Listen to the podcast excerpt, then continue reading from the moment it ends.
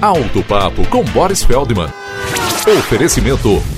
Retífica de Motores Global. Há mais de 30 anos, conquistando a satisfação de seus clientes.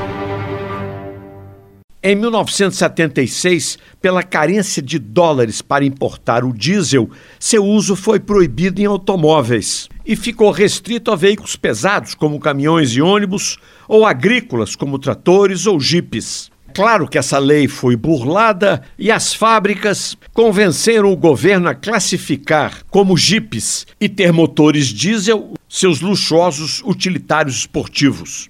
Porém, os automóveis diesel estão perdendo força no mundo inteiro devido ao seu elevado nível de emissões. E agora, rigorosamente na contramão da história, surge um deputado federal, Paulo Gamini, do Rio Grande do Sul, querendo mudar a legislação para permitir o uso do diesel nos automóveis. Esse deputado deveria se informar melhor sobre o automóvel no mundo e, particularmente no Brasil, para levantar não a bandeira do diesel, mas a do nosso combustível, o etanol. Alto Papo com Boris Feldman. Oferecimento Retífica de Motores Global há mais de 30 anos, conquistando a satisfação de seus clientes.